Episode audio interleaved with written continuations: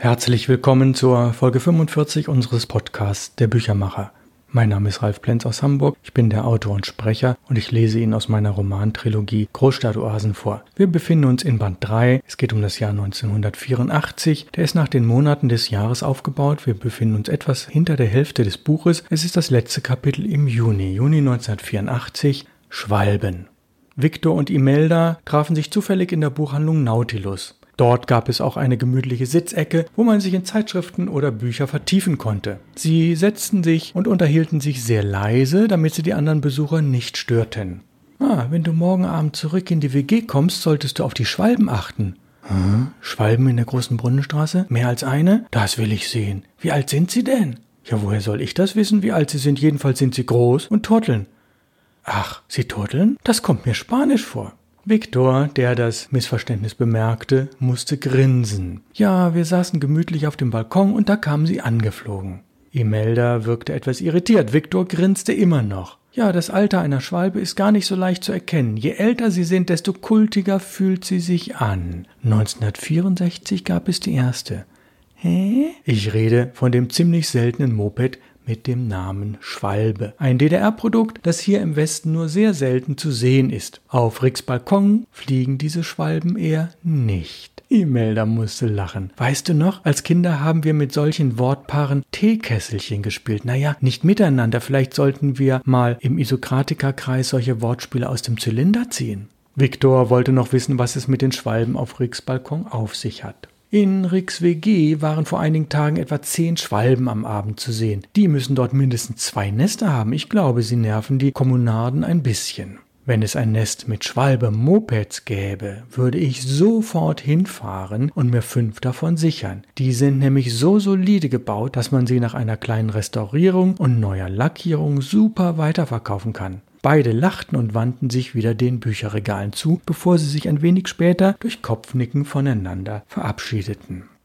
Dieser Sommer war wirklich besonders schön, besonders warm, aber die Schwalben entwickelten sich allmählich zu einer Plage.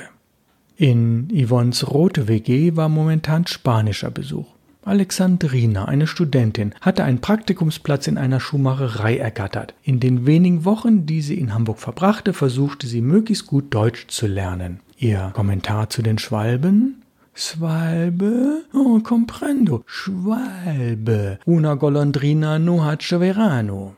Nach Konsultation eines alten, sehr zerlesenen spanischen Wörterbuchs fanden sie heraus, dass es diese Redewendung im Deutschen genauso gibt. Eine Schwalbe macht noch keinen Sommer. Schwalben waren eine ihnen bislang unbekannte Verbindung zwischen Spanien und Deutschland. Nahezu zeitgleich saß Viktor in seiner Eulenwege und versuchte sich an einer Kalligraphie und Illustration zu einem Gedicht über Schwalben. Auch ihm war aufgefallen, dass besonders in diesen Tagen viele Schwalben in der Nähe der WG-Fenster nisteten. Ungewöhnlich. Was wird wohl die Ursache sein?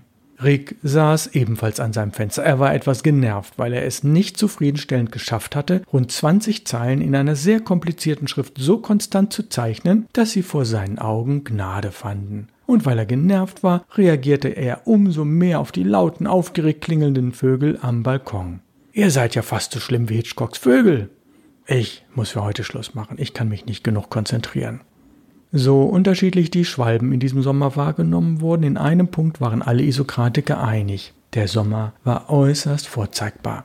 Nicht zu vergleichen mit denen der letzten drei Jahre, vielleicht sogar der letzten zehn. Schöner, schwalbiger. Die Chronisten beobachteten ihn voller Freude, seine Anregungen gaben sie in die alternative Szene zurück in Form von Tipps, Ideen, Grundsatzkritik, Erkenntnisgewinn und Bestätigung. Nächstes Kapitel, nächstes Kapitel, Bermuda-Dreieck.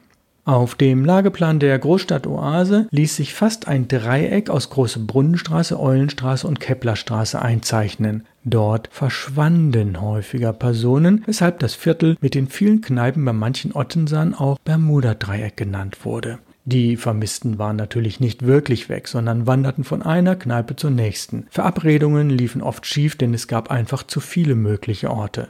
Deco machte sich Gedanken, aus welchem Grund die Besuchsfrequenz derart zugenommen hatte. Insbesondere Touristen hatten in den letzten zwei Jahren für eine richtige Invasion gesorgt.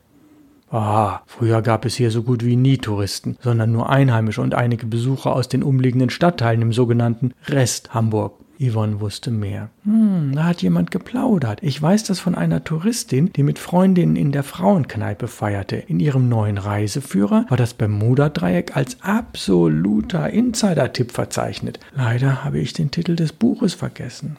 Hm, das ist doch rufschädigend für unsere Oase. Die netten Kneipen werden doch nur deswegen zu einem Bermuda-Dreieck, weil unbedarfte Touristen nichts anderes wollen, als sich sinnlos besaufen. Die wollen gerne untergehen wie ein Schiff, das bewusst auf den Eisberg zuhält. Fast könnte man sagen, das ist schiffbrüchigen Selbstmord in dümmster Touristenform. Deco hätte den Reiseführerverlag am liebsten direkt verklagt. Kleiner Zeit- und Ortssprung. Ende Juni. Viktor schwankte einmal in dieser Woche früh morgens am Bermuda-Dreieck vorbei, umkreiste es und ging zurück in seine WG.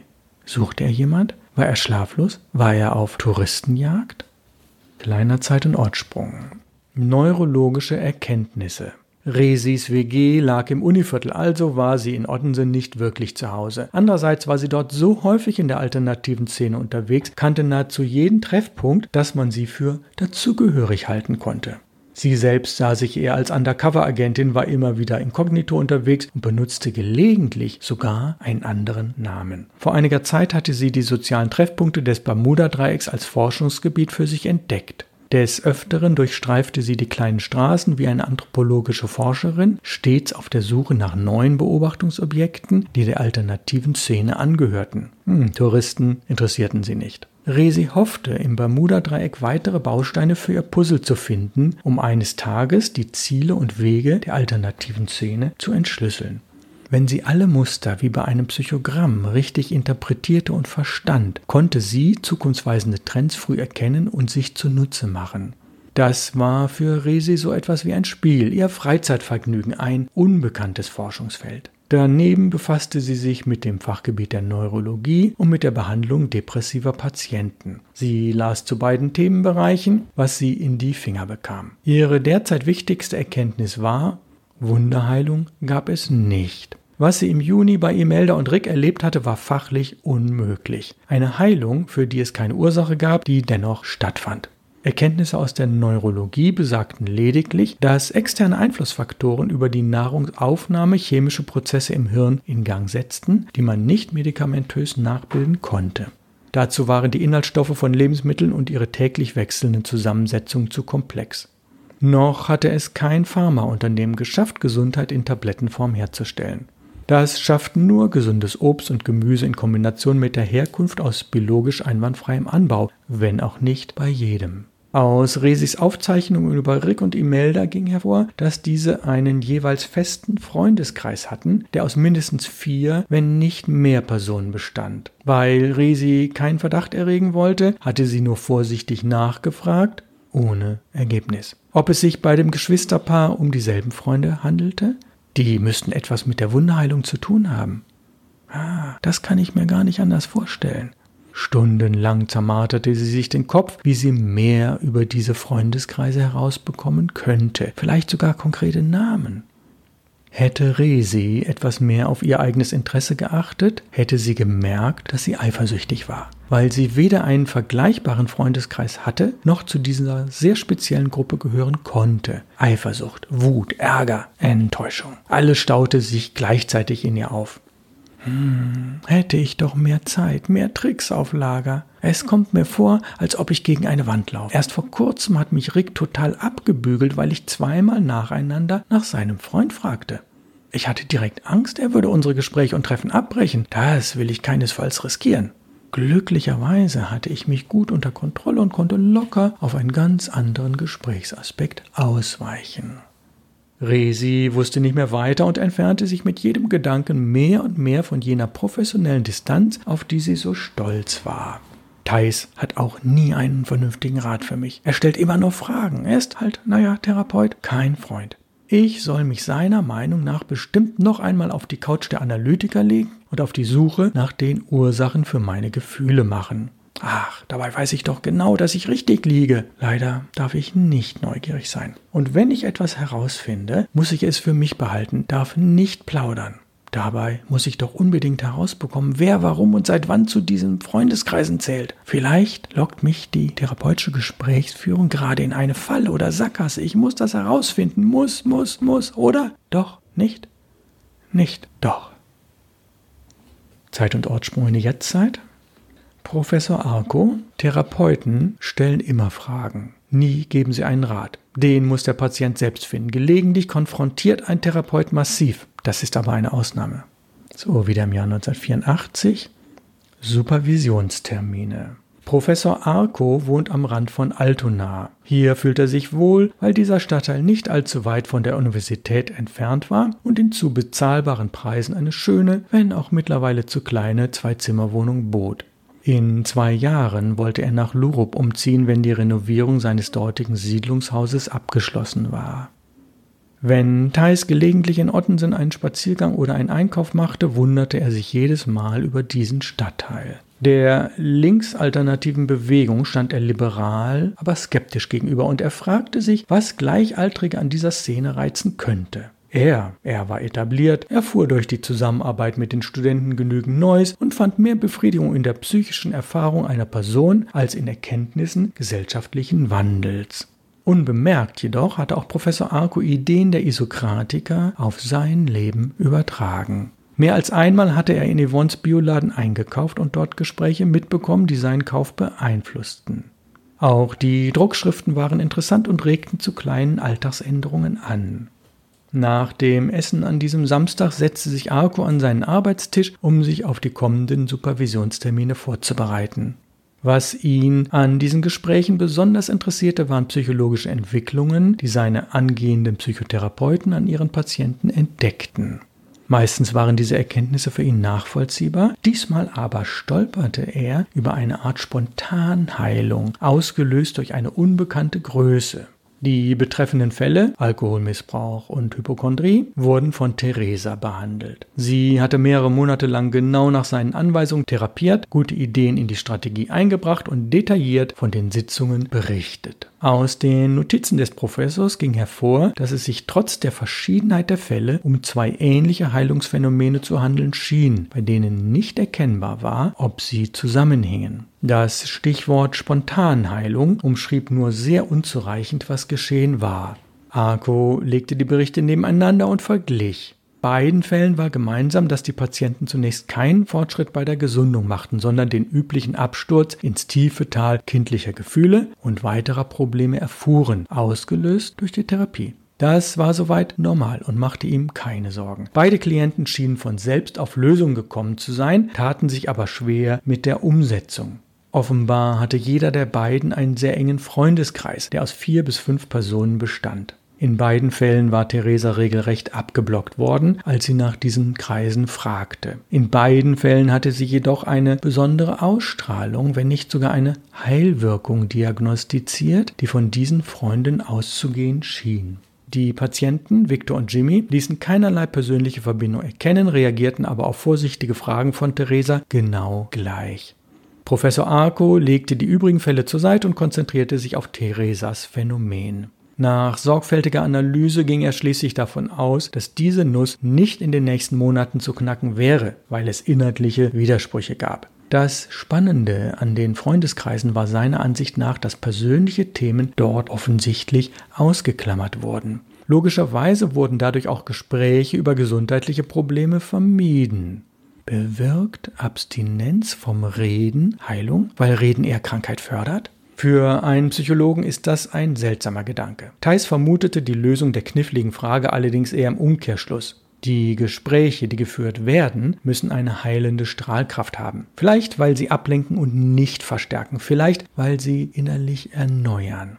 Ein solches Phänomen war noch in keinem Fachartikel beschrieben worden. Das Problem musste unbedingt aus therapeutischer Sicht angegangen werden, denn wenn eine Heilung von einem Faktor X ausgeht, sollte dieser Faktor X genauer beleuchtet und gestärkt werden. Was dem Supervisor nach neuerlicher Lektüre der mündlichen Berichte allerdings sehr große Sorgen bereitete, war Theresas Eifersucht auf die erwähnten Freundeskreise. Genauer gesagt, ihr Ehrgeiz, diese Freundeskreise in jedem Fall zu enttarnen, ihr extremer Wunsch nach Details, mit dem sie beobachtete, beschrieb, hinterfragte und versuchsweise analysierte. Da deutete sich ein Drama an. Die Therapeutin ist persönlich zu sehr involviert, ihr fehlt durch ihre Eifersucht und das dazugehören wollen die nötige professionelle Distanz. Das darf nicht sein. Daran muss ich mit Theresa intensiv arbeiten. Im Zweifelsfall muss ich ihr empfehlen, die Therapiesitzungen mit den beiden Patienten sofort abzubrechen und einen Kollegen der Praxisgemeinschaft weiterzugeben. Das geht so nicht. Ja, mit diesem kleinen Drama endet der Monat Juni. Wir reflektieren noch einmal, was ich da geschrieben habe. Theresa ist eine Therapeutin in Ausbildung. Sie hat also das Studium zwar fertig, äh, sie macht jetzt die Ausbildung zur Psychotherapeutin und es wird im Allgemeinen immer davon ausgegangen, dass man während dieser Ausbildung selbst eine Psychoanalyse durchmachen sollte und die Betreuung muss natürlich sehr engmaschig sein und das habe ich in dem Roman ein wenig vereinfacht. Ich habe zur Therapeutenausbildung nicht so sehr viel gesagt. Üblicherweise ist die in einem psychologischen Institut. Dort sind mehrere Personen zuständig zuständig. Es gibt dort ganz festgelegte Wege, was man in dieser mehrjährigen Ausbildung in welcher Reihenfolge macht. Man muss beispielsweise auch eine Abschlussarbeit schreiben, die an praktischen Fällen sehr, sehr eng orientiert ist. Man muss die Beispiele sehr genau durcharbeiten. Um das romanhaft zu verstehen, habe ich gedacht, ich mache aus der therapeutischen praktischen Ausbildung einfach eine Supervision. Ich nehme eine einzige Bezugsperson, das ist der Professor, und man möge mir diese Vereinfachung verzeihen. Ja, woher habe ich dieses Wissen? Ich habe in den 70er Jahren selbst Psychologie studiert. Ich habe dann in den 2000er Jahren eine Ausbildung als Paartherapeut gemacht und die Themen interessieren mich sehr. Einige Personen meines Umfeldes arbeiten auch in diesem Bereich und ich hatte in den 80er Jahren in der Tat auch sehr viel Kontakt zu Psychotherapeuten, habe im Allgemeinen sehr positive Erinnerungen an diese Personen und an meine beiden Therapien, die ich gemacht habe und versuche jetzt romanhaft den ein oder anderen Aspekt aufzuarbeiten und der ist hier in diesem Fall hauptsächlich tatsächlich der, dass Theresa, weil sie so sehr jung ist und schon extrem viel Wissen angesammelt hat, aber letztlich fachliche Fehler macht. Sie macht Anfängerfehler, sie ist sehr engagiert, was ja natürlich ganz, ganz toll ist, aber sie hat nicht ganz den Überblick, wohin das führt, wenn man zu engagiert ist. Und in diesem Kapitel haben wir gesehen, es führt zu Eifersucht und zu einer zu starken persönlichen Beteiligung anstelle von einer professionellen Distanz. Ja, soweit der Monat Juni. In der 46. Folge der nächsten Woche befinden wir uns dann im Juli und es ist immer noch sehr heiß. Die Schwalben sind dann schon wieder vergessen, aber wir können gespannt sein, was im Juli passiert. Es geht dann langsam auf den Herbst und den nächsten Höhepunkt des Jahres zu. Im Moment leiden alle unter der Hitze, so wie wir auch hier in Hamburg. Ich bedanke mich fürs heutige Zuhören. Ich wünsche Ihnen noch einen schönen weiteren Tag und wir hören uns nächste Woche wieder zur Folge 36 des Podcasts Der Büchermacher. Es grüßt Sie aus Hamburg ganz herzlich Ralf Plenz, der Büchermacher. Bleiben Sie mir weiterhin treu.